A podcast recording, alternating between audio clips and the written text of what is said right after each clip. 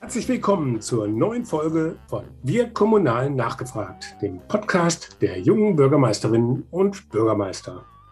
Und kaum zu glauben, heute ist die 75. Folge unserer kleinen Podcast-Reihe. Also ein schönes Jubiläum. Das Netzwerk Junge Bürgermeisterinnen und Bürgermeister ist ein eigenständiges Netzwerk unter dem Dach des Innovators Club, der kommunalen Ideenschmiede des Deutschen Städte- und Gemeindebundes. Mein Name ist Henning Witzel und ich leite das Berliner Büro der jungen BürgermeisterInnen. Dieser Podcast ist ein Angebot von den und für junge BürgermeisterInnen und alle kommunal Interessierten. Heute geht es um Work-Life-Ehrenamtsbalance. Bevor wir jetzt aber loslegen, möchte ich euch noch den Unterstützer dieser Folge vorstellen. Es ist ASK Berlin. Deutschlands einzige Kommunikationsagentur mit Tarifvertrag. ASK Berlin entwickelt Kampagnen, die ihr Ziel erreichen, konzipiert und organisiert Events digital und analog, schreibt und produziert Publikationen und bringt ihre Kommunikation auf den richtigen Weg. Kurz gesagt, ASK Berlin macht Inhalte zu Botschaften. Herzlichen Dank für die Unterstützung.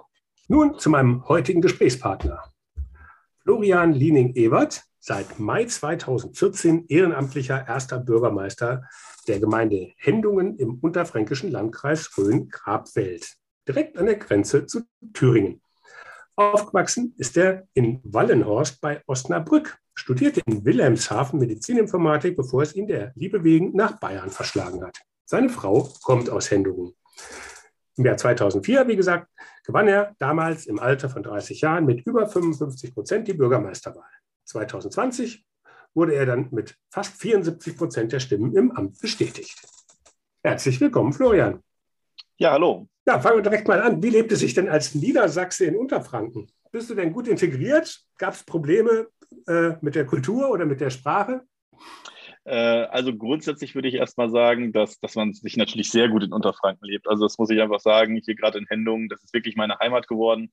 Liegt natürlich aber auch daran, ähm, dass ich hier Familie habe. Also seit Jahr meine, meine, die Familie von meiner Frau ist hier und dann ist das natürlich alles viel einfacher, wenn man in bestehende Strukturen einfach hineinkommt. Also dann auch über die Kolbingsfamilie und so weiter und so fort, über die Kirchengemeinde und ja, dann, dann findet man auch schnell rein. Und ich glaube, was ähm, es auch noch mal ein bisschen einfacher gemacht hat, ist, dass ich sagen würde mittlerweile, nach doch einigen Jahren, die ich hier lebe, dass sich äh, ja die Norddeutschen, also die Niedersachsen und die Unterfranken gar nicht so unähnlich sind.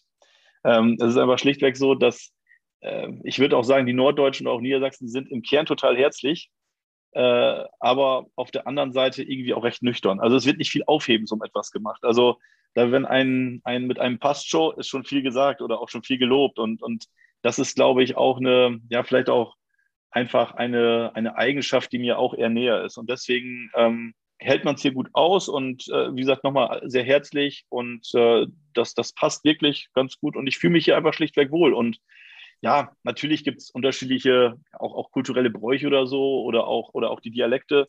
Finde ich zwar sehr wichtig, auch dass die Menschen hier Dialekt sprechen, aber es ist, wird natürlich auch weniger, aber grundsätzlich ist das halt schön und, und da fühlt man sich dann auch irgendwie dann auch nach einer Zeit heimisch. Auch wenn ich sagen muss, gerade am Anfang natürlich der unterfränkische Dialekt oder auch der Dialekt hier vor Ort in Hendung, man musste schon direkt hin, mal gescheit hinhören und äh, äh, auch, ja, es war eine, teilweise eine gewisse Herausforderung, aber das lernt man schnell. Sehr schön.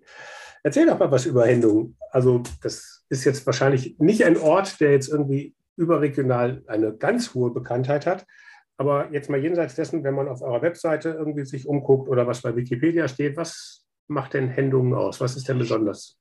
Also ich meine, das muss man sagen, Hendung hat natürlich irgendwo auch eine bewegte Geschichte so insgesamt. Also man war, man war äh, viele, viele Jahrhunderte katholisch, dann ist man evangelisch geworden, ist jetzt wieder katholisch geworden. Und ähm, Hendung war auch immer irgendwie so, also es zeigt sich aus der Geschichte heraus, dass Hendung auch durchaus auch wohlhabende Zeiten gehabt hat. Also Hendung hatte auch lange Jahre Marktrecht. Ähm, das ist dann halt irgendwann wieder abhanden gekommen. Ähm, aber äh, was, glaube ich, wirklich sehr interessant ist und was auch, ja, auch weder bei Wikipedia noch auf unserer Homepage so richtig rauskommt. Dadurch, dass Sendung ja wohl eine wohlhabende Zeit nicht gehabt hat, ähm, haben wir für so eine kleine Gemeinde unglaublich viele Baudenkmäler. Also wir haben in, in der gesamten Gemeinde mit unserem Ortsteil Rappershausen haben wir über 80 Baudenkmäler. Und das ist halt äh, bei der Größe ist das echt ein Wort. Also äh, wir haben an der gesamten Hauptstraße bei uns, die durch Hendung führt, ähm, die steht komplett unter Ensembleschutz, also unter mhm. äh, Ensemble-Denkmalschutz. Und ähm, ja, das ist natürlich dann äh, zum einen was Besonderes, aber natürlich auch Herausforderung, weil es natürlich auch erhalten werden will und äh, weil da überall auch immer der Denkmalschutz mitspricht. Aber ich glaube, das ist auf jeden Fall zumindest was Besonderes, weil ansonsten sind wir einfach ein sehr stark unterfränkisch geprägter Ort mit seinen, mit seinen äh, Fachwerkhäusern und halt auch dieser gewachsenen Struktur. Auch sehr natürlich viel Landwirtschaft auch außen drumherum. Der Wald, das ist wirklich ein Punkt, das steht auch nirgendwo in Wikipedia.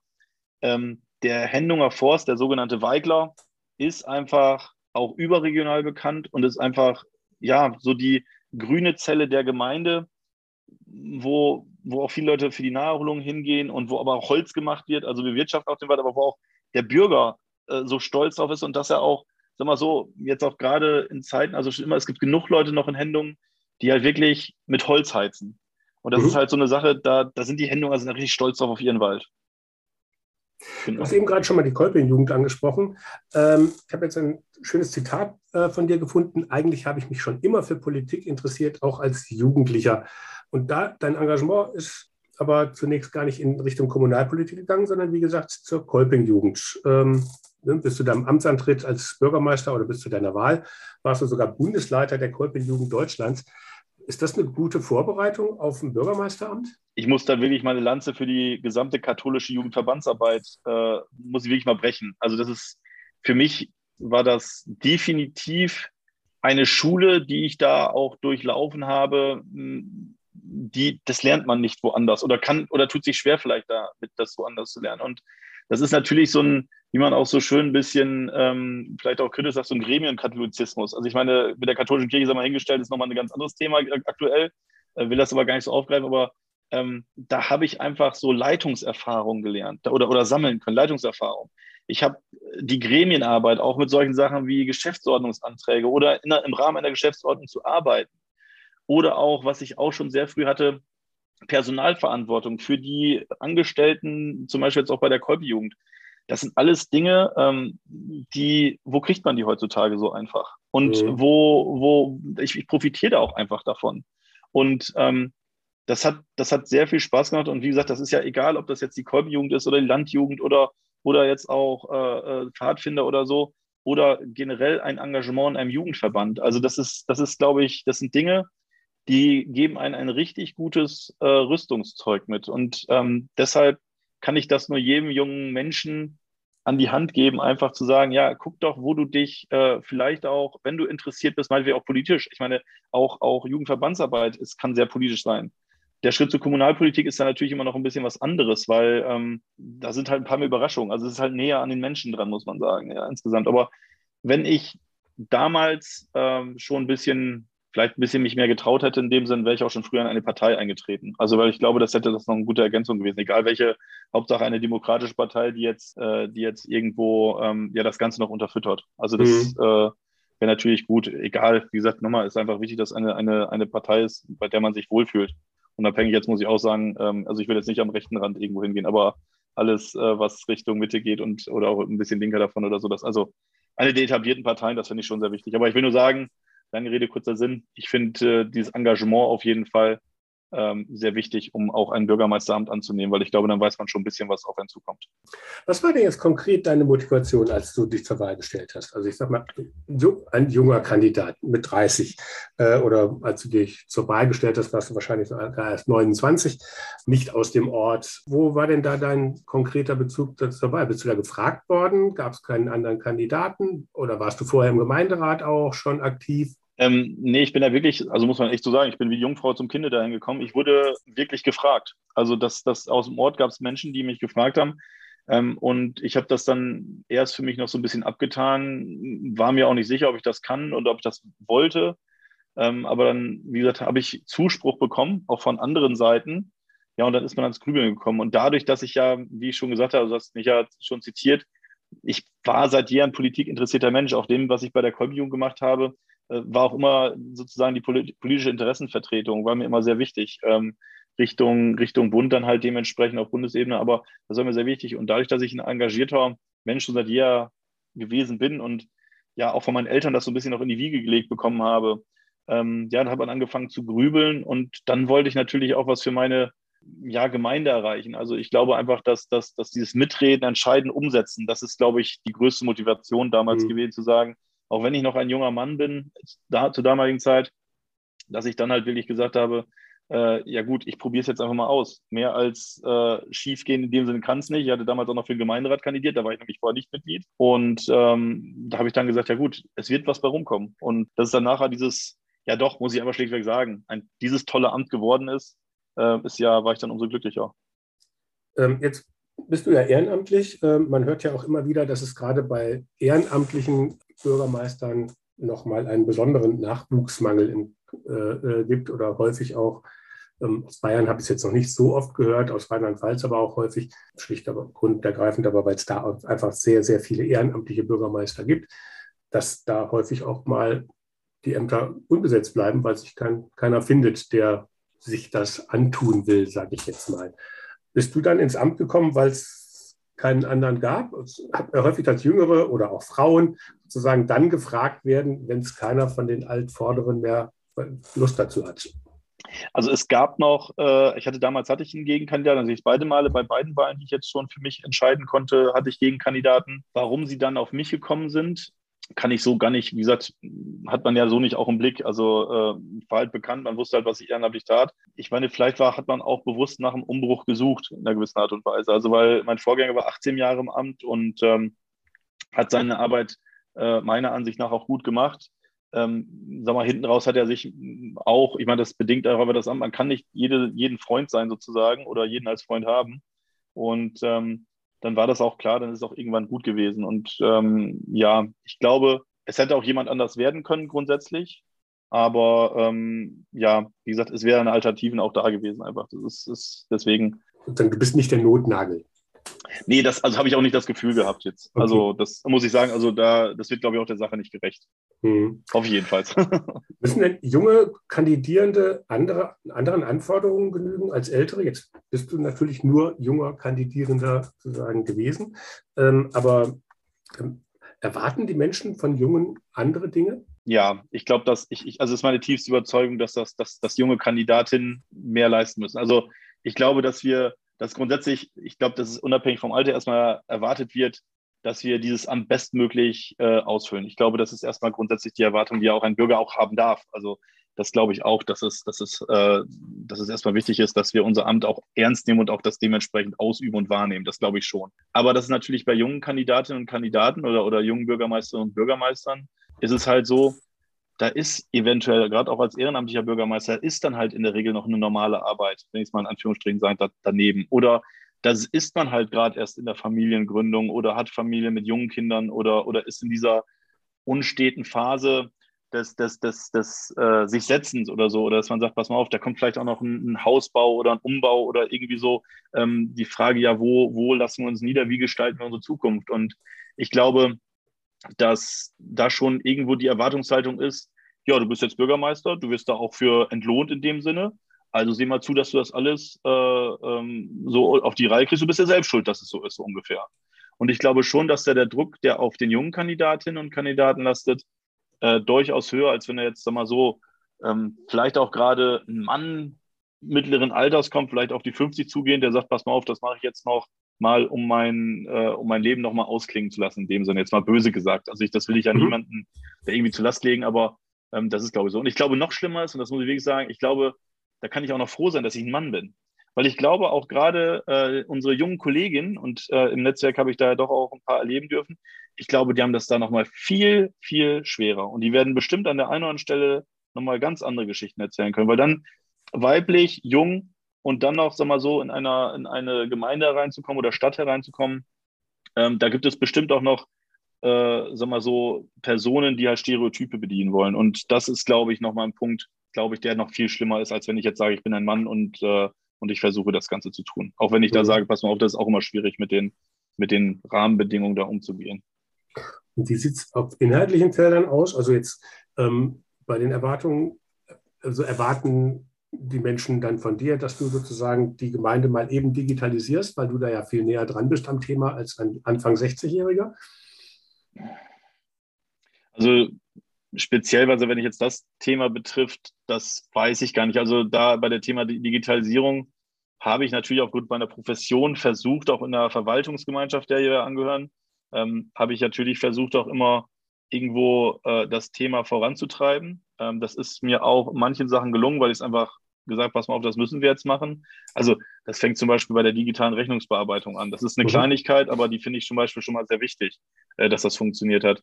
Ähm, gut, in beiden ist jetzt natürlich auch die digitale Verwaltung ein bisschen äh, durch unsere Digitalministerin ein bisschen wieder in den Fokus gerückt, aber da stehen wir natürlich auch noch am Anfang. Ähm, und ähm, das ist halt so ein Punkt, wie gesagt, gerade Digitalisierung, das ist halt bei, auch eine, bei einer ländlich geprägten Gemeinde gar nicht so das Thema, weil die Verwaltung ist nah dran oder beziehungsweise ist direkt in der Nähe in Melristadt und da kann ich halt auch hinfahren. Also, dass ich jetzt sagen müsste, pass mal auf, die Erwartungshaltung mir gegenüber ist jetzt, dass, dass ähm, ich jetzt was das Thema betrifft, zum Beispiel oder bei einigen anderen Themen auch jetzt, ähm, nur weil ich jung bin, das jetzt äh, hochhalte, das sehe ich zumindest bei uns im Ort nicht. Das ist halt mhm. auch einfach der Altersstruktur sicherlich geschuldet und ähm, im Moment auch noch der Gesamtgemengelage. Aber ich glaube, wenn ich nicht da gewesen wäre, äh, dann wären manche Themen auch einfach nicht mit diesen, ja, kann ich einfach sagen, also mit, mit dieser Intensität vielleicht an der einen oder anderen Stelle auch weiterverfolgt werden, weil mein Geschäftsstellenleiter, äh, der hatte dann auch mit mir jemanden gefunden, der das Thema ähnlich sieht wie er. Aber das ist halt so ein Punkt, ähm, dass, dass man braucht halt Mitstreiter, damit man irgendwas erreicht. Das ist ja, ja auch klar. Also jetzt gleich mal konkret auf IT. Du bist IT-Projektleiter äh, beim, beim Klinikbetreiber ähm, genau. Und hast studiert Medizininformatik und kommst jetzt in eine Kommunalverwaltung. Wie sehr haben dir denn die Haare zu Berge gestanden oder wie, wie unterschiedlich sind denn die beiden Welten? Ja, die Welt, also es, es wäre vermessen zu sagen, dass sie nicht grundsätzlich verschieden sind. Also grundsätzlich vielleicht aber nicht, aber es ist schon klar, wenn man, wenn man in der freien Wirtschaft arbeitet und dann in die, die Verwaltung reinkommt, da ticken die Uhren einfach anders. Also das ist, das ist, das ist äh, Fakt, auch dieses, dieses projektmäßige Arbeiten, das kommt einfach in der Verwaltung nicht vor. Und ähm, ohne der Verwaltung da jetzt auch irgendwas, was ja Böses zu wollen, in Anführungsstrichen, darum geht es gar nicht. Aber es läuft doch in der Verwaltung oder auch grundsätzlich in Ämtern läuft es einfach ein bisschen anders. Das geben halt die Strukturen vor. Ich meine, ich kann auch über Büro Bürokratie schimpfen. Das ist, das tun wir Bürgermeister natürlich gerne, weil wir an der einen oder anderen Stelle halt auch sagen, ey, das ist jetzt einfach zu viel, das ist zu überbordend in dem Sinne, was da jetzt gefordert mhm. wird. Aber da ticken die Uhren doch noch ein bisschen anders. Also wenn ich überlege, äh, dass ich halt ähm, eine sehr hohe Flexibilität äh, von mir auch erwartet wird in der freien Wirtschaft, ähm, das ist in der Verwaltung, wird das vielleicht auch eingefordert, aber gelebt ist es dann trotzdem anders, weil, wie gesagt, es, es gibt klar vorgegebene Arbeitszeiten in der Regel. Es ist normalerweise auch so, dass das Thema Homeoffice halt schwierig umzusetzen ist, aufgrund auch von IT-Security-Themen. Also äh, das muss man auch sagen, dass, dass halt ähm, manche Dinge einfach ähm, nicht nach Hause gehören in dem Sinne. Äh, Datenschutz ist ein Thema. Ja, dann ist Gut, natürlich aber das ist ja in der Kommunalverwaltung nicht anders als bei einer als bei einer, bei einer Klinik. Klar, ähm, ja, ja, möchte ich, ja, möchte ich nicht, dass irgendjemand irgendwie meine Krankenberichte irgendwie auf dem Rechner zu Hause irgendwie hat und sich da irgendwie äh, auf den Desktop lädt. Ähm, und genauso möchte ich nicht, dass dann irgendwie meine Einwohnermeldedaten irgendjemand quasi. ja, nee, hast du vollkommen recht. Also das nee, ist, das ist ja schon halt vergleichbar. Halt, ja, genau. Nee, aber ich sage halt auch, dass das, ähm, äh, wenn ich jetzt, also ein Beispiel noch, ich meine beim Bürgeramt, die Mitarbeiterinnen und Mitarbeiter, das ist halt so, ähm, äh, da ist es halt sehr wichtig, dass auch der Kundenkontakt, also zu den Bürgerinnen und Bürgerinnen halt da ist. Und da kann ich jetzt nicht sagen, pass mal auf, da ermöglichen wir jetzt Homeoffice. Aber es ist, es ist schon ein Unterschied. Aber ich denke nichtsdestotrotz, es ist, findet gerade, also ich merke ja auch, es findet ein Wandel statt, dass manche Sachen halt auch mittlerweile auch Einzug halten in die Verwaltung. Jetzt hast du ja gerade schon mal auch das äh, Thema äh, Homeoffice und so weiter angesprochen. Jetzt gab es ja während Corona auch gerade für öffentliche Verwaltungen einen gewissen Umbruch, nenne ich es mal. Ne, weil mhm. wenn man da nicht mit Homeoffice ähm, gearbeitet hätte, hätte man ja mitunter zwischendurch gar nichts machen können. Mhm. Äh, oder digitale Teams, Videokonferenzen. Das war ja, also jetzt auch in der Privatwirtschaft war das äh, in, nicht unbedingt weit verbreitet. Ähm, es gab es schon mitunter, aber im öffentlichen Sektor ja fast, fast gar nicht. Und das hat sich ja jetzt in den letzten zwei Jahren doch zumindest äh, massiv geändert. Auch bei euch ja. in in Hendung? Was ja, habt ihr auch, da also so neuer Arbeit, äh, neuem New Work, wie man es auch immer so schön nennt? Äh, was hat sich da bei euch durchgesetzt und was bleibt auch? Also was, was auf jeden Fall bleibt, ich meine, das ist jetzt vielleicht nochmal das Geringste, aber ich meine, alleine die Tatsache, dass wir jetzt einfach mal ein, ein Videokonferenztool halt auch einsetzen, ähm, das, ist, das ist schon mal eine Sache, das ist, wie gesagt, ist für mich jetzt halt äh, auch als auch bei uns auf der Arbeit, ist das das täglich Brot. Aber ich finde halt einfach auch nochmal mittlerweile, dass man halt sagt, pass mal auf, ja, wir treffen uns auch mal digital. wir, wir, wir, wir kommen halt mal äh, zu einer Sitzung nicht in Präsenz zusammen, sondern wir äh, machen einfach mal eine Videokonferenz. Oder auch äh, solche Themen wie die Feuerwehrübungen. Wir haben die Feuerwehrübungen zum Beispiel jetzt digital halt auch stattfinden lassen. Und das sind so ein Punkt, das ist zwar noch wahrscheinlich die unterste Ebene, aber nichtsdestotrotz finde ich, ist das schon mal ein Sinneswandel hat da stattgefunden. Und ähm, das ist eine Sache, die kann ich auch einfach in Händung umsetzen. Da brauche ich die, die Verwaltung nicht dazu. Und sonst sind wir natürlich sehr von der Verwaltung abhängig. Aber da ist auch so. Ich meine, hatte ich ja gesagt, dass das Thema Homeoffice in der Verwaltung noch nicht so, so stark äh, gesetzt, aber es kommt, äh, es kommt vor, wir ermöglichen es. Und mhm. äh, auch gerade wenn, wenn jetzt zum Beispiel irgendwo Mitarbeiterinnen und Mitarbeiter halt an einem Thema dran bleiben müssen, das ist natürlich auch wichtig, dass man vielleicht auch mal in Ruhe das Ganze abarbeiten kann. Und ähm, Deswegen ähm, derlei Dinge sind einfach jetzt auch in der, ja, oder auch während der Corona-Zeit halt wichtiger geworden. Und ich hoffe auch grundsätzlich, dass das auch weiterhin so bleibt. Und ich hoffe auch, dass aber auch diverse, also dass auch gerade noch ähm, wir es auch langfristig schaffen, auch wieder den Papierberg oder auch Papierakten jetzt nach und nach auch zu reduzieren. Ähm, selbst bei uns, sagen wir mal so, im Archiv in Händung. Also dass wir es außer da haben wir auch schon angefangen, halt auch äh, mehr zu digitalisieren. Das ist zwar auch sehr aufwendig, ähm, aber es ist zumindest mal gemacht worden. Selbst die alten Urkunden und so weiter und so fort, dass man das auch für die Nachwelt erhält. Ähm, und ja, das ist halt alles äh, so eine Sache, da hoffe ich, da bleiben wir dran und da hoffen wir, kommen wir auch immer noch weiter. Und da mhm. glaube ich auch nichtsdestotrotz, dass, dass da noch viel, ein großer Berg vor uns äh, äh, liegt, den wir noch, äh, der zu besteigen gilt, weil ähm, das kostet ja auch alles Geld. Das muss ja, das weiß ja aus IT-Projektmanager. Ich meine, gute IT-Systeme kosten einfach schlichtweg Geld und das ist halt auch immer so die Frage, sind die Bürgermeisterinnen und Bürgermeister bereit, dieses Geld dafür in die Hand zu nehmen. Wenn es, ich meine, meistens geht das ja, wenn es Fördermittel gibt, dann okay, aber wie gesagt, man muss dafür auch bereit sein, das zu tun. Was wäre denn mindestens nötig, deiner Meinung nach? Wenn du sagst, bereit ist das eine, aber was, ne, also klar kann dann jede also Kommune auch einen anderen Standard setzen, was sie auch willens und fähig ist, irgendwie umzusetzen. Nicht jeder muss High-End irgendwie ähm, alles, hm. äh, alles haben. Aber was wäre denn sozusagen so ein Mindeststandard, den wir aber noch erreichen müssen aus deiner Sicht? Also wie gesagt, nochmal, ich glaube, dass die Bürgermeister grundsätzlich erstmal die Offenheit dafür haben müssen, das zu tun. Weil das merke ich auch aus meiner Erfahrung in den letzten Jahren. Man sieht zwar die Notwendigkeit, äh, dass man, äh, sag mal so, in der Digitalisierung voranschreitet, dass man IT-Systeme nochmal neu aufbaut, dass man halt auch neue, neue Speichersysteme zum Beispiel schafft oder dass man halt sagt, pass mal auf, wir sorgen auch dafür, dass zum Beispiel die Gremienarbeit, dass sie viel digital, digitaler wird. Also, ähm, dass ich halt auch äh, zum Beispiel äh, meine, meine Sitzungsunterlagen halt komplett noch digital habe, aber dann so weit reichen, dass ich halt sagen kann, pass mal auf, wenn ich dazu noch Unterlagen brauche, Pläne, äh, sozusagen weitere Literatur, dass es halt alles dann dementsprechend schon ähm, dabei ist. Und ich glaube, da muss auch noch der, muss halt der Mehrwert erkannt werden von den Kolleginnen und Kollegen, dass man sagt, gut, ich sehe den Mehrwert und dann bin ich auch bereit, dafür Geld auszugeben, weil da wird oftmals auch aus der Erfahrung, die ich machen musste, wird einfach gesagt, ja, komm, also wasch mich aber, mach mich nicht nass so ungefähr. Also das ist okay, dass wir das haben, aber ja, so jetzt, jetzt da mal richtig in den Invest gehen, gehe ich dann auch nicht. Und das ist halt einfach so schlichtweg, dass wir adäquate Serversysteme brauchen, die halt, die halt auch leistungsfähig sind, dass ich von überall auch zum Beispiel meine E-Mails abrufen kann. Ich meine, das ist nicht selbstverständlich mittlerweile, dass man, dass man, ähm, das klar, ich meine mit den heutigen Handys, aber dann fängt das Landratsamt wieder an und sagt, pass mal auf, ey, aber Leute, pass mal auf, das ist das Behördennetz. Wie kriegen wir das hin, dass ich jetzt ein Handy habe, wo gegebenenfalls noch WhatsApp draufläuft, weil das die Bürgermeister ja gerne für die Kommunikation brauchen. Ähm, aber wie kriege ich kriege ich da die Kuh vom Eis? Ähm, das, ist, das ist halt wichtig. Aber wie schaffe ich es zum Beispiel auch gerade, dass ich, dass ich alle Informationen halt, habe ich ja vorhin schon gesagt, ja, dass ich alle Informationen habe. Und ich finde halt auch sehr wichtig, und die Möglichkeit gab es ja zu Zeiten von Corona, die wurde zumindest in Bayern geschaffen, dass man halt auch die, die Gemeinderatssitzung halt auch wirklich digital hat stattfinden lassen können. Das mhm. Problem ist aber, hat kaum meiner Ansicht nach jemand gemacht, weil diese, diese leistungsfähigen Videokonferenzsysteme halt dementsprechend auch Geld kosten. Aber auch dieses Streamen von Gemeinderatssitzungen zum Beispiel ins Netz. Das ist halt auch so ein Punkt, ist halt viel zu wenig. Und deswegen glaube ich, dass wir, dass wir einfach ähm, bereit sein müssen, grundsätzlich Geld in die Hand zu nehmen für Systeme, die halt einiges ermöglichen. Dann ist die, die, die Art der Möglichkeiten, was ich dann, was ich dann machen kann. Also dass wir halt auch, dass wir halt auch wirklich einen Posteingangsprozess schaffen, zum Beispiel, der halt generell sagt, egal was es ist, jegliches Dokument wird in einem Dokumentmanagementsystem eingespeist und da, wie gesagt, habe ich dann auch einfach den ganzen Postlauf, dass ich gar nicht mehr irgendwie Post ins Fach gelegt bekomme,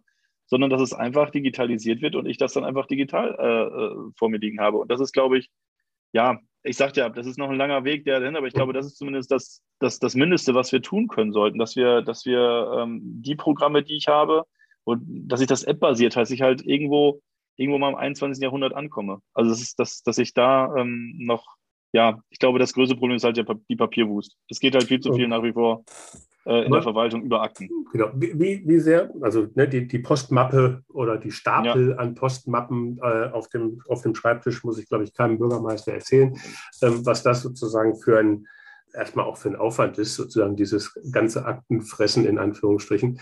Ähm, und äh, hier unterschreiben, da unterschreiben und so weiter. Ähm, häufig werden ja bei, bei neuen Systemen dann auch rechtliche Bedenken, Datenschutz ja. hast du eben schon angesprochen. Wie oft sind es denn wirklich rechtliche Probleme oder wie oft heißt denn rechtliche Bedenken deiner Erfahrung nach, habe ich jetzt keine Lust zu? Sag mal so, Gott sei Dank haben wir hier, es muss ja einfach so auch, auch so ehrlich sein, wir haben da Gott sei Dank pragmatische Wege gefunden. Aber wir haben jetzt neulich die Diskussion nochmal gehabt. Ähm, es ging einfach schlichtweg, muss man wirklich sagen, es ging einfach schlichtweg ums Handy. Mhm. Und wenn ich äh, das, das richtig machen würde, ich habe mich die ganze Zeit davor gewehrt, mehr als ein Handy mit mir rumzutragen. Und da fängt es an und da hat unser Datenschutzbeauftragter schon mal das kritisch angemerkt, ey, pass mal auf, wenn du da äh, deine Bürgermeister-E-Mails hast und natürlich und, und so weiter und so fort, dann, wie gesagt, was du da noch privat drauf machst, das will ich gar nicht so ungefähr wissen. Also das muss man auch so ehrlich sagen. Nur ich bin da natürlich auch sehr sensibilisiert. Also ich versuche das halt natürlich auch dementsprechend ähm, auch konform zu nutzen. Nur das ist halt ein Spannungsfeld, da haben wir neulich, wie gesagt, das war gerade eine Diskussion neulich mit den Handys, ähm, weil das ist halt so ein Punkt, Natürlich wollen wir Bürgermeister auch äh, es anbieten, einen engen Kontakt mit den Bürgern zu treten. Das geht halt heutzutage über diverse Messenger-Dienste. Und äh, deswegen ist natürlich dann, wo, der, wo, wo man dann halt auch, gesagt, von so einem Datenschutzbeauftragten der VG halt dann halt ja auch mal leicht darauf hingewiesen wird, so insgesamt. Das ist, ähm, ist halt der Punkt. Und ähm, deswegen, es muss ja auch alles über VPN-Tunnel abgesichert werden und so, auch die ganze Kommunikation. Also wenn ich zum Beispiel ähm, auf unser Ratsinformationssystem zugreifen will, also um selber auch Dokumente zu erstellen, ja, wo geht es wieder um VPN-Tunnel? Das ist auch, das ist alles okay, mache ich ja bei der Arbeit genauso, aber das ist, äh, wie gesagt, es sind halt immer so wieder auch teilweise technische Hürden, die, die gesetzt werden, dass es halt auch dann funktionieren muss. Und auch für mich als ITler ist es dann halt immer ein bisschen ernüchternd, äh, dass, dass meine Firma halt was auf die Reihe bekommt, was datenschutzrechtlich sogar abgenommen ist, was aber die Verwaltung irgendwie nicht kann. Und das ist, glaube ich, dann wiederum mal der Punkt der Frage auch des Geldes vielleicht ein weiteres Thema mal, mal aufzugreifen oder mal jetzt jenseits von E-Government und IT-Lösungen. Ähm, als wir uns im Vorfeld ausgetauscht haben, was für Themen man denn, äh, was für spannende Themen es denn in Händungen gibt äh, für den Podcast, hast du beschrieben, bei den Themen ist es in einer kleinen Gemeinde wie Händungen natürlich immer etwas weniger umfangreich. Komma. Und dann hast du ganz viele, ganz viele, eine ganz kleine Liste von spannenden Projekten äh, ähm, ähm, aufgezählt. Ähm, unterschätzt man manchmal selbst, was man als Bürgermeister auch in einer so kleinen Gemeinde wie Hendungen alles so leistet? Ja, also ich muss, sag mal so, im, im Nachgang, ich glaube, äh, dass du da auch wieder so ein bisschen den eigenen Spiegel vorgehalten hast. Also ich glaube, ähm, das ist wirklich so. Also ich habe das jetzt wieder gemerkt, ich hatte jetzt am Wochenende hatte ich Bürgerversammlungen und ähm, bei uns in Hendungen Rabbershausen und ähm, man bereitet das vor und schreibt halt die Themen, auf die man gerne noch ansprechen möchte. Und am Ende des Tages sind es dann doch 15 Seiten. Und ähm, so mit, mit Themen, da steht natürlich auch viel Prosa dabei, was man sagen möchte, aber ich glaube, man, also ich habe gemerkt, ich unterschätze das, was eigentlich alles läuft. Äh, man, man stellt sich dann vielleicht auch immer so ein bisschen äh, ja das eigene Licht unter den Scheffel, äh, weil man sagt, ja, die, die hauptamtlichen Bürgermeister von großen Städten und so, die müssen ja, die müssen ja äh, Themen noch und nöcher haben und äh, äh, das ist, vielleicht ist das manchmal gar nicht so. Also vielleicht sagt man gerade, dass vor Ort in den kleinen Gemeinden, die, die halt vielleicht auch wenig Chancen haben, weil ich meine, das muss man auch hier sagen, ähm, selbst bei uns im Landkreis von Grabfeld haben wir, kann man so, so Urbanisierungstendenzen feststellen. Also dass wir wirklich halt sagen, pass mal auf, die Bürger zieht es halt vom Land in die größeren Städte. Also größere Städte, sind dann halt nicht, haben vielleicht mal 5000 Einwohner oder so, aber das halt, das halt in die Richtung geht. Und ähm, da haben wir als kleine Kommune nicht so viele Chancen, aber die müssen wir nutzen. Und deswegen glaube ich einfach, dass, dass vielleicht an der einen oder anderen Stelle dann doch mehr Themen zusammenkommen, äh, als einem das so, so klar ist. Ähm, mhm. Und dass man da vielleicht auch so ein bisschen zurückhaltend ist, diese irgendwie großartig an die große Glocke zu hängen oder so. Deswegen äh, ist, glaube ich, dies zu dieser Aussage gekommen. ja. ja. Gucken wir mal die Themen an, die, die, du da unter anderem genannt hast. Also ihr habt zum Beispiel im Ortsteil Trappershausen ein Schullandheim. Ähm, das wird komplett von der Gemeinde betrieben. Natürlich, Corona hatten wir eben schon auf, in, mit Blick auf die Verwaltung, aber auch mit Blick auf ein Schullandheim war Corona natürlich für so eine Einrichtung ein Desaster, weil wahrscheinlich komplett geschlossen. Genau. Ähm, jetzt fangt ihr wohl den Neustart an. Ähm, was, was macht ihr da? Wie macht ihr das konkret, beziehungsweise welche Auswirkungen hatte das auch auf euren Gemeindehaushalt? Instandsetzung und solche Geschichten sind ja alle geblieben, Einnahmen sind keine mehr da gewesen. Was hat das, was hat das gemacht und wie versucht ihr das jetzt wieder ins Laufen zu kriegen? Also grundsätzlich sind wir erstmal froh gewesen, dass wir, dass wir, sagen wir so, auch in den Pandemiejahren zumindest ähm, sich die Entwicklung teilweise ein bisschen anders dargestellt hat, als wir vermutet hatten. Also wir haben deutlich negativer gerechnet und durch diverse Förderprogramme und durch eine gewisse Belegung, die wir halt dann nochmal machen konnten, weil halt dann die gewisse Öffnung wieder da war, hatten wir, äh, ist das Ergebnis dann nicht so negativ ausgefallen, wie es dann schlussendlich mal prognostiziert war im Rahmen des, der Haushaltsberatung. Also das war schon mal immerhin schon mal ganz gut. Aber natürlich waren wir weit von dem weg, was, was normal war. Das steht ja außer Frage, weil wir behördlich geschlossen waren oder weil das Kultusministerium Bayern gesagt hat, pass mal auf, liebe Schulen, ihr dürft keine Klassenfahrten machen und so weiter und so fort. Ähm, hat natürlich ja einfach bei uns schlichtweg äh, ganz schön, ganz schön, ähm, ja, es war einfach still bei uns im Haus, was normalerweise ja nicht der Fall ist. Bei uns hört man Kinder lachen eigentlich im wie, Haus. Wie, wie, groß ist das Landheim? Das, das Haus, das Schullandheim hat 90 Betten. Die können wir zwar nicht immer äh, komplett belegen, weil wir natürlich immer dieses Männlein-Weiblein-Thema haben, also dass die, dass die Mädchen und die Jungs voneinander getrennt natürlich untergebracht werden, ist ja klar. Ähm, aber so haben wir 90 Betten und äh, normalerweise kriegt man dann so drei Klassen würden wir komplett unterkriegen. Und ähm, wie gesagt, das, das, Kinderlachen hat einfach gefehlt. Und äh, das, ist, das ist sehr schade, weil ich auch glaube, dass durch das Hygienekonzept, was wir auch hatten, dass wir einfach da ein bisschen, also oder auch sehr sichere Aufenthalte hätten gestalten können. Weil ob ich jetzt in der Schule bin und mit vielen Kindern und Jugendlichen zusammenkomme oder im Schullandheim in einem doch etwas eingegrenzten Umfeld, ähm, da hätte ich mir schon ein bisschen mehr Entgegenkommen der Politik oder der, der Landespolitik gewünscht. Aber gut, das ist jetzt so gewesen. Ja, und jetzt geht es irgendwo wieder los. Wir versuchen gerade wieder in Regelbetrieb überzugehen, was natürlich im Moment noch ein bisschen holprig ist, weil wir dazu, also es ist aber jetzt zufällig dazu gekommen, wir hatten einige personelle Veränderungen, äh, weil es einfach so war, zum Beispiel durch, durch, durch Rente und so weiter und so fort. Ja, jetzt fangen wir mit dem Ganzen wieder an und, und hoffen einfach wieder, dass, ich, dass, ich, dass wieder alles normal läuft. Ja, was die Gemeinde grundsätzlich gemacht hat, um auch noch mal ein bisschen sich, äh, wir haben uns aber professionelle Hilfe geholt. Wir haben eine qualifizierte Beratungsfirma, die derlei Einrichtungen berät, also Bildungseinrichtungen insbesondere, egal ob das Jugendherberge, Schullandheim oder äh, Bildungshaus eines Verbandes oder wie auch immer. Da gibt es Firmen, die das, äh, die da Beratungsleistungen anbieten und die haben wir uns jetzt als Gemeinde dazugeholt und die machen jetzt einen Betriebscheck und gucken, ob man irgendwo an Stellschrauben drehen kann. Ich meine, das mhm. ist ja auch immer gut, dass man, dass man halt nochmal jemand von extern vielleicht auch draufschauen lässt und sagt, ja, guck mal, machen wir das alles so richtig? Weil klar ist auch, man kommt da als Bürgermeister oder als Bürgermeisterin der Gemeinde Hennung, kommt man wie die Jungfrau zum Kinde. Also äh, was hatte ich vorher mit Schullandheim zu tun, außer die eigenen Aufenthalte aus der äh, Schulzeit, die jetzt halt mehr oder weniger gut waren, die Erinnerungen daran. Also je nachdem, wie es halt war. Oder das ist halt, der, der Geruch von, deswegen, dem, von, dem, Essen, das hat man gleich. Ja, genau. Äh, also vor allen Dingen so Tee. Das ist halt auch immer so äh, Tee und Graubrot und so. Also versuchen, hat sich jetzt mittlerweile Gott sei Dank auch geändert. Aber ähm, ja, das ist halt so, auch Doppelstockbetten und so weiter und so fort. Wie gesagt, das ist halt irgendwo auch ein gewisser Mikrokosmos, der aber trotzdem auch sehr spannend ist. Da sind wir auch sehr stolz, nochmal, das muss ich ganz klar mhm. sagen. Wir sind sehr stolz auf unseren Schulanteil mit unseren inhaltlichen Schwerpunkten, mit unserem Mountainbike-Fahren und so weiter und so fort. Ähm, das ist schon, ich bin auf jeden Fall sehr stolz drauf. Es ist mir sehr wichtig auch, dass das Schulanteil gut mhm. läuft. Also Mountainbike hast du jetzt gerade angesprochen. Ihr plant jetzt gerade äh, im Umfeld vom Schullandheim noch zwei ähm, Projekte. Einmal geht es um die Sanierung eines Fahrhauses zur Erweiterung, wenn ich das richtig verstanden ja, habe. Genau, genau, ja, äh, ja, ja. Und dann und dann plant ihr äh, mit einer Leaderförderung auch ein Pumptrack. Genau. Pumptrack hatten wir im Netzwerk Junge Bürgermeister auch schon mal irgendwie einen Anbieter, äh, der das vorgestellt hat. Ich muss zugeben, ähm, jetzt bin ich aber auch vom Alter her ähm, da ein bisschen sozusagen außerhalb der Zielgruppe. Ähm, musste erst mal googeln, was ein Pumptrack ist. Ähm, vielleicht erklärst du es kurz. Vielleicht gibt es ja auch noch andere, die da nicht so firm sind wie ich. Genau. Ähm, also ein Pumptrack ist eine, eine sozusagen eine Mountainbike-Bahn, ich will es mal wirklich Bahn nennen. Das ist ein asphaltierter Bereich mit Wellen äh, oder auch teilweise mit Sprüngen drin ähm, und mit dem man durch Pumpen, also das, das Pumpen sozusagen, äh, durch, durch, durch Auf- und Abbewegungen ähm, halt diesen Parcours ohne Treten halt äh, absolvieren kann. Das sind meistens Rundkurse, und der, der große Vorteil ist halt dabei, das können schon sehr kleine Kinder können das schon äh, machen. Und das ist natürlich auch gerade mit unserem Mountainbike-Schwerpunkt ähm, haben wir natürlich auch schon die Jüngsten, die Grundschulkinder, haben wir dort schon auch einfach vor Ort. Und auch mit diesem Angebot wollen wir natürlich dafür sorgen, ähm, dass das Thema Radfahren viel stärker wieder äh, auch in, den Bewusst in das Bewusstsein der Schulen gelangt. Also äh, wir haben da auch Kontakte zur LMU München im Fachbereich Geografie.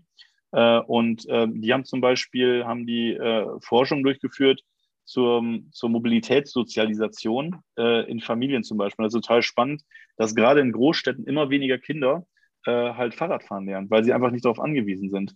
Und äh, das ist halt sehr spannend, haben die halt, wie gesagt, jetzt Studien dazu.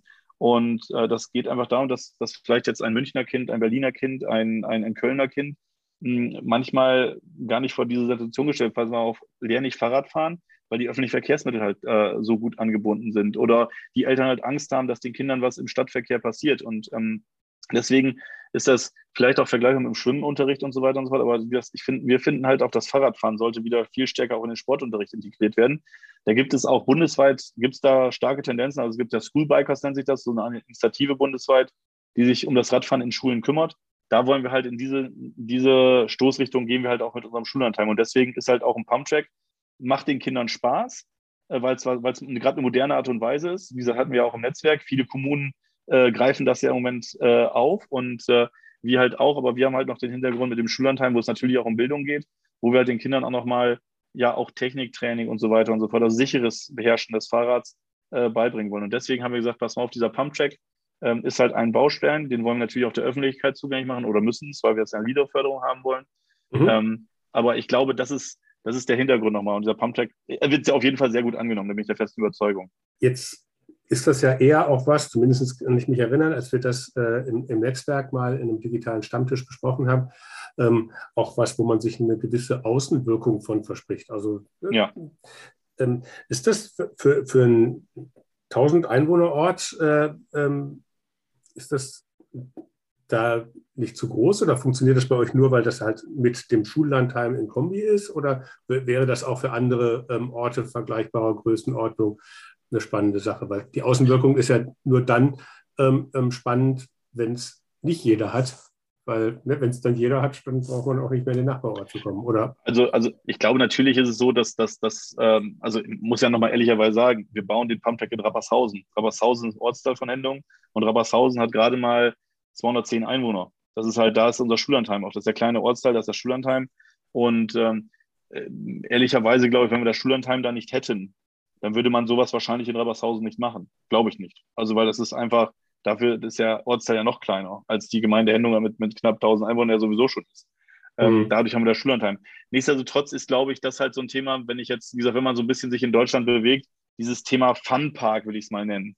Ich möchte nicht wissen, wie viel Millionen Euro schon über die Städtebauförderung zum Beispiel in diese, gerade für diese Projekte hergenommen worden sind. Oder vielleicht Lieder, vielleicht sogar auch. Also es ist schon an der einen Stelle kommt das immer mehr auf, aber ich, ich finde, das ist halt auch eine moderne Form der, ja, sag mal so, der Freizeitgestaltung. Also, und deswegen glaube ich, ist es auch nicht abhängig von der Größe der Gemeinde. Ich muss es nur miteinander verknüpfen. Also wenn ich zum Beispiel, ich habe in Meristadt gibt es zum Beispiel einen Flow Trail, also es ist ein, ein Mountainbike Trail, ähm, wo es darum geht, sag mal so durch Steilkurven und durch Sprünge oder, oder auch, auch Hügel und so weiter und so fort ähm, oder durch sogenannte North Shore Elemente, also sind so Holzbrücken oder so, ähm, äh, äh, da Mountainbike zu fahren. Und was wir jetzt auch im Landkreis so in Grabfeld versuchen, halt diese Elemente oder diese, diese Hotspots zu verbinden und ähm, das natürlich äh, touristisch zu erschließen. Und dann ist halt das Schullandheim Rabbershausen ist dann halt ähm, äh, ein weiterer Hotspot. Und da kann es noch viele, viele andere geben. Der, die sehen halt vielleicht anders aus. Vielleicht sagt er einfach, ich habe keinen Pumptrack,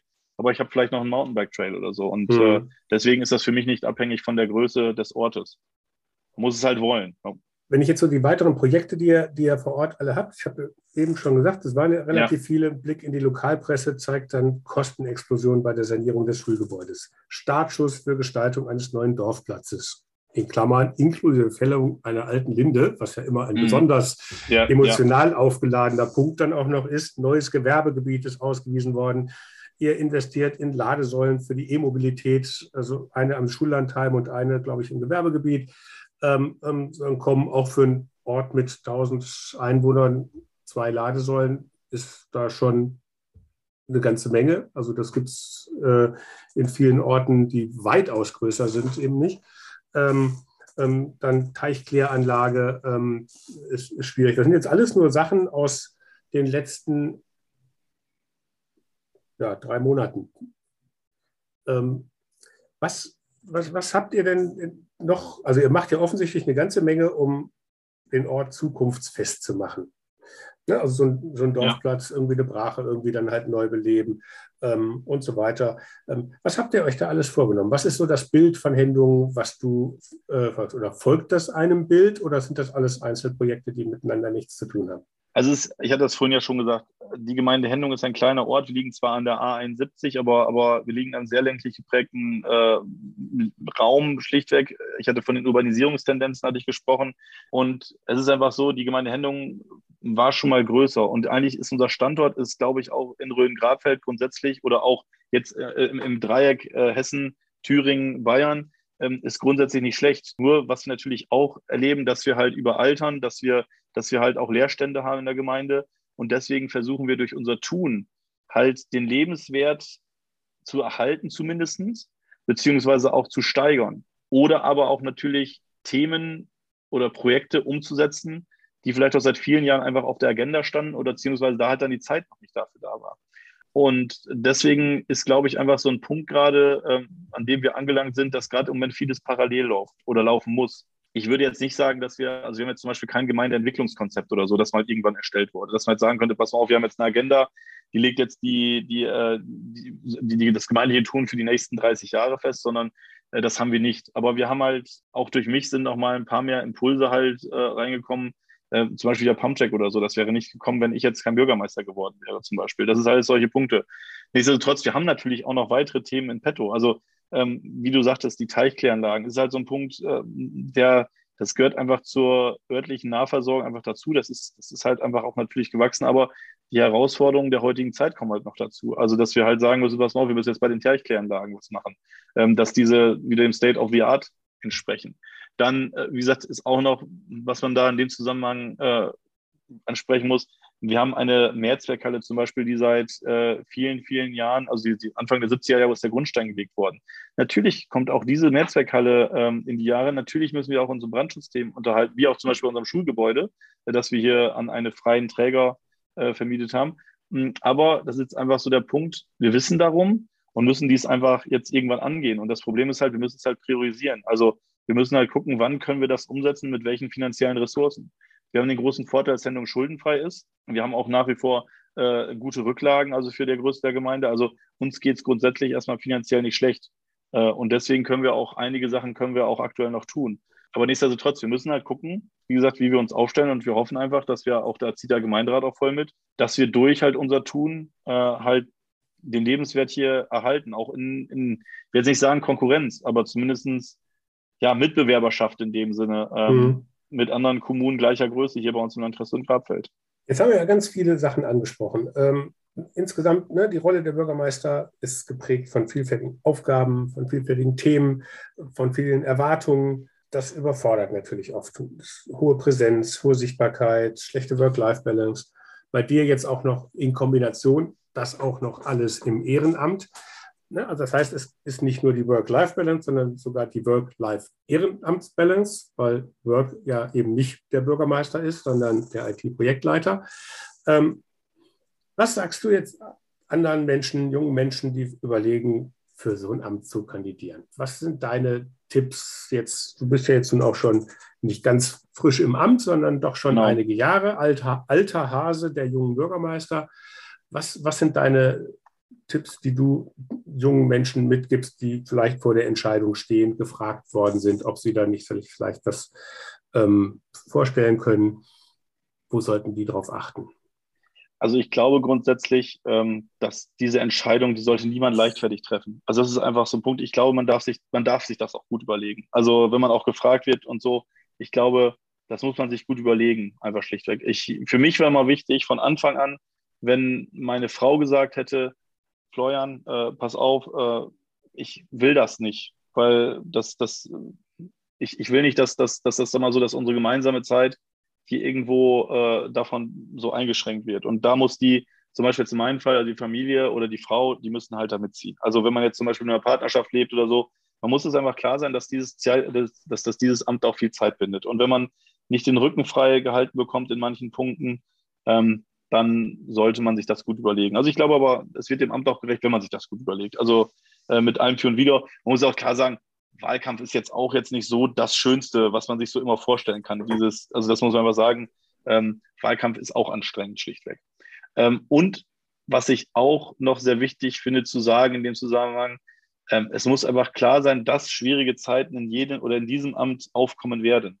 Ähm, das muss nicht mal sein, dass das eigene Fehler sind, aber es ist einfach so, dass, dass ich das auch ganz klar sagen kann, dass es Momente gibt, wo man einfach psychisch vielleicht teilweise fast am Ende ist, beziehungsweise auch physisch. Also dass man halt, da, da muss man belastbar sein, das muss man aushalten können. Und ja, ich erinnere mich da einfach schlichtweg gerne an ein Bild von, von meinem Kollegen hier aus Bayern, aus Beratshausen, dem Matthias Beer, auch selber bekannt ja bei uns im Netzwerk, hat auch im letzten Jahr ähm, ja auch beim Netzwerktreffen in Berlin ähm, das Gespräch mit dem Carsten Maschmeyer moderiert. Und äh, ja, er ist gut bekannt und, und er ist ja auch bei Facebook sehr aktiv und der hat einmal, hat er Mitte Februar war das, hat er mitten in der Nacht ein, ein Bild von sich gepostet und er sah einfach total fertig auf diesem Bild aus und hat geschrieben einfach dazu, dass es Tage gibt, an denen man einfach innerlich nicht zur Ruhe kommt. Und da habe ich so gemerkt, ey Matthias, ich, ich weiß genau, wie du dich gerade fühlst. Ich kann das so gerade äh, miterleben. Das ist halt, das hatte ich auch schon ein paar Mal, dass es einfach Nächte gibt, wo man im Bett liegt, wo einem die ganze Arbeit irgendwie aufs Bett kommt, wo man, wo man nicht zur Ruhe kommt, wo man sagt, boah, ey, äh, den Kopf nicht abgeschaltet bekommt und weil einem das belastet. Und ich würde allen Damen und Herren, die überlegen, für dieses Amt zu, äh, äh, zu kandidieren, würde ich einfach sagen, seid euch dessen bewusst. Wenn ihr das irgendwie kompensiert bekommt, dann könnt ihr das machen, aber wenn es nicht kompensierbar ist oder, oder wenn das nicht irgendwie abgefangen werden kann durch Gespräche, durch, durch auch persönliches Tun oder vielleicht sogar auch professionelle Hilfe. Ähm, mhm. Oder wenn einem das zu nahe geht, also wenn man nicht vom Charakter her das aushalten kann, dann sollte man, glaube ich, auch das Amt nicht antreten, weil es wird diese Momente werden kommen und ich habe den, wie gesagt, nochmal, ich habe den Matthias, ich habe es so gespürt, wie er sich gerade fühlt und deswegen, ähm, ich glaube, das ich spreche da für viele, denen es genauso gegangen ist. Ist das denn das, spürt man das erst, wenn man selber auch Bürgermeister ist? Ja, ja, definitiv. Also da kann ich dir, Henning, da kann ich dir, also das ist, das, das, es hält ja auch einige Stilblüten bereit, dieses tolle Amt, ich sage ja tolles Amt, die man vorher für gar nicht für möglich gehalten hat. Also aber das wird, glaube ich, jeder, jede Bürgermeisterin und jeder Bürgermeister werden das bestätigen. Also das, e-, egal wie groß auch die Kommune, es treibt Stilblüten und äh, das, das kann man sich einfach auch gar nicht, glaube ich, vorstellen, wenn man nicht vorher dieses Amt mal inne gehabt hat. Jetzt hast du ja gesagt, jeder, der sich das nicht zutraut, äh, soll das, soll das nicht machen. Gibt's denn, was gibt es denn Punkte, wo man checken kann, ob man, das weiß man ja eben nicht, das sind halt Bürgermeisterthemen, die man als Nicht-Bürgermeister vielleicht überhaupt nicht nachvollziehen kann. Ähm, Gibt es Gibt es da eine, eine, Checkliste, was, was man äh, oder, oder Hilfsmittel, was man irgendwie ähm, was einen da erwartet? Oder ich, ich, glaube, dass das war, also Checkliste vielleicht jetzt nicht so ganz, aber ich glaube, man muss einfach nochmal in sich selber hereinhorchen, äh, wie man so aufgestellt ist ähm, oder äh, in Bezug auf Themen, die ich irgendwie zugetragen bekomme, ob ich es schaffe, eine gewisse Ruhe dabei zu behalten. Also ich glaube, das kann man grundsätzlich auch schon im Arbeitsleben oder, oder im eigenen persönlichen Umfeld, kann man da schon feststellen, ob man eher so aufgestellt ist, dass man auch erstmal die, sag mal so, das eigene die eigene Chance hat oder, oder die eigene Ruhe hat zu sagen, pass mal auf, okay, ich habe das jetzt wahrgenommen, das lasse ich erstmal so stehen und das lasse ich erstmal wacken, äh, äh, äh, lasse ich erstmal sacken und schlafe dann eine Nacht drüber und dann nehme ich das wieder auf und positioniere mich dazu oder dass ich vielleicht nicht auch über jedes Stöckchen springe, was mir hingehalten wird. Also dass man halt seiner Linie treu bleibt. Und ich glaube, das kann man grundsätzlich auch vorher schon äh, klären. Und was ich auch ganz wichtig finde, glaube ich, in diesem, was man auch vorher schon klären muss, einfach für sich, wenn man ja, wenn man grundsätzlich ein Mensch ist, der Menschen aus dem Weg geht. Also äh, das ist, glaube ich, auch erstmal, äh, das, das kann man funktioniert auch, ich, während Corona wo es dann sozusagen nicht dann den genau. Besuch beim Kleintierzüchterverein oder dann halt beim Schützenfest oder was auch immer. Was habt ihr für ein, für ein, für ein legendäres Ortsfest bei euch? Also, also, zum Beispiel, wir haben also Brauhausfest zum Beispiel. Wir haben Brauhaus und der Heimatverein braut jedes Jahr zum Vatertag, braut er, also beziehungsweise zum Vatertag braut er Bier. Das ist zum Beispiel ein Fest, da muss man halt auch, oder, oder andere Feste, wenn man, auch unser Musikverein und so, sagen wir, wenn man, wenn man, man darf als Bürgermeister nicht menschenscheu sein. Das ist, glaube ich, so ein Punkt, dass, ich meine, wenn Corona hat weniger stattgefunden, aber ich glaube, wenn man grundsätzlich vorher menschenscheu war, das sollte man nicht, also soll, sollte man sich gut überlegen, dann dementsprechend. Ja, wobei, das, ne, das, da konnte man es, glaube ich, ganz gut sehen. Da hatte man ja. dann in den, während den digitalen Stammtischen äh, Bürgermeister, die dann irgendwie dann da saßen und sich beklagt haben, dass sie irgendwie abends nicht rauskommen und nicht so wirklich, ja. Äh, ja ich will jetzt nicht sagen, nicht, nicht wussten, was sie abends mit ihrer Zeit anfangen sollten, aber es hatte schon so ein bisschen was. Also es war so ein, eine, eine Lücke sozusagen, die da ja, sichtbar Hast wurde. du vollkommen recht. Hast du vollkommen recht. Also ich meine, Corona hat, also muss man auch sagen, äh, vielleicht noch ein Satz dazu. Ich meine, das muss man auch sagen, wir sind hier in Hendung, haben wir wirklich das Glück, dass wir noch viele wirklich aktive Vereine haben, also Fußballverein, Musikverein, äh, Kleintierzuchtverein haben wir sogar auch. Wir haben, äh, äh wie gesagt, unseren Heimatverein und die haben halt übers Jahr natürlich auch, um sich refinanzieren, nämlich viele Feste. Also der Hendunger zum Beispiel an sich, der geht auch, wenn jetzt Mittagessen angeboten wird oder es irgendwo Bratwurst und Steak gibt oder so, da kommt der Bürger, der, der kommt der Bürger hin. Also der, der holt sich dann da was.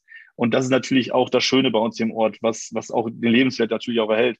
Aber gerade Corona hat natürlich das Ganze, sag mal so, auch ein bisschen eintrüben lassen bei den Vereinen, weil hat man schon gemerkt, dass manche auch gar nicht mehr das so gemerkt haben, ich brauche das gar nicht. Und äh, oder sich dann halt auch ein bisschen so zurückgezogen haben. Und deswegen kann ich das sehr gut nachvollziehen, wenn jetzt zum Beispiel jetzt ein Bürgermeister oder eine Kollegin oder Kollegin sagt, äh, ja, ich habe jetzt, äh, ich habe jetzt gar nicht die Möglichkeit gehabt, diesmal auch unter die Menschen mich zu mischen und halt auch mal mhm. Bürgermeister des Volkes zu sein in dem Sinne. Also das, das muss man äh, einfach auch wissen. Und man muss es nicht, aber Trinkfestigkeit schadet auch in Bayern zumindest nicht. Sehr schön. Okay. Ja, gut, wir haben jetzt natürlich damit noch ganz viele neue Themen aufgemacht, die, glaube ich, ja. in den Rahmen des äh, Podcasts sprengen würden. Aber ich glaube, das Thema zum Beispiel Vereine nach Corona ähm, ist natürlich auch für sehr viele Bürgermeister ein sehr wichtiges Thema, dass äh, ja. man die wieder auch ans Laufen kriegt, die, die, die örtliche Gemeinschaft äh, dann wieder auch untereinander mehr Kommunikationsfähigkeit, weil ich glaube, da ist auch einiges auf der Strecke geblieben. Ähm, aber ich glaube, da müssen wir dann eine neue Folge für machen. Ähm, ich danke dir auf jeden Fall ganz, ganz herzlich für die vielen Einblicke äh, ins Amt eines Bürgermeisters in Unterfranken, wenn man als Niedersachse sozusagen da reinkommt, die Sprache nicht spricht und da erstmal äh, auf vielen Ebenen reinwachsen muss. Dann Danke mich natürlich auch dafür, dass ich mal mich, am Podcast teilhaben dürfe. Genau. Ja, herzlichen Dank. Danke dir, Henning. Und vielen Dank auch an alle Zuhörerinnen und Zuhörer fürs Dabeisein. Wenn es euch gefallen hat, abonniert doch diesen Podcast-Kanal einfach. Auch über jeden netten Kommentar oder eine positive Bewertung auf der Streaming-Plattform freue ich mich sehr. Und empfehlt den Podcast gerne weiter. Ladet andere Kommunale und kommunal Interessierte zu Wir Kommunal nachgefragt ein, persönlich und auch über eure Social-Media-Kanäle. Ich würde mich freuen, wenn ihr bei der nächsten Folge wieder mit dabei seid. Bis dahin, tschüss und bleibt neugierig.